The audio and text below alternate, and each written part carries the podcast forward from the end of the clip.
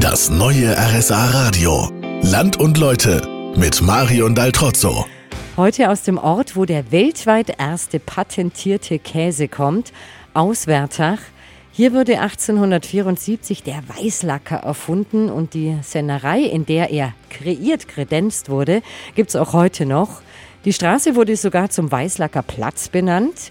Hier habe ich mich mit Stefan Weiberg getroffen. Der ist verantwortlich für die Sennerei in Wertach und kennt die Geschichte vom Weißlacker. Wie kam es, dass hier ein ganz neuer Käse damals erfunden wurde? Man erzählt sich die Geschichten, dass während dem Krieg mit den Franzosen es zu einer Wirtschaftskrise kam und da ging auch der Käseabsatz ziemlich zurück. Deshalb kam es auch dazu, dass oft so Limburger verdorben ist und dann haben die sich überlegt, ja, äh, wie können wir den Käse länger haltbar machen und sind da, glaube ich, eher per Zufall auf den Weißlacker gestoßen.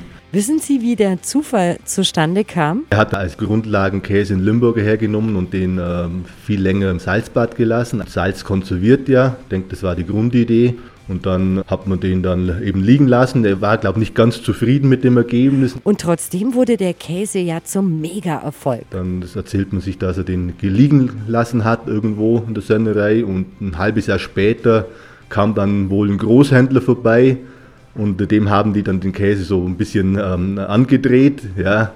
Und äh, siehe da, der Käse hat sich dann im Endeffekt zum, zum Erfolg äh, oder als Erfolg erwiesen. Ja. Das war ein bisschen schon Zufall. Das Patent, das der Erfinder damals auf den Weißlacker hatte, ist schon lange abgelaufen.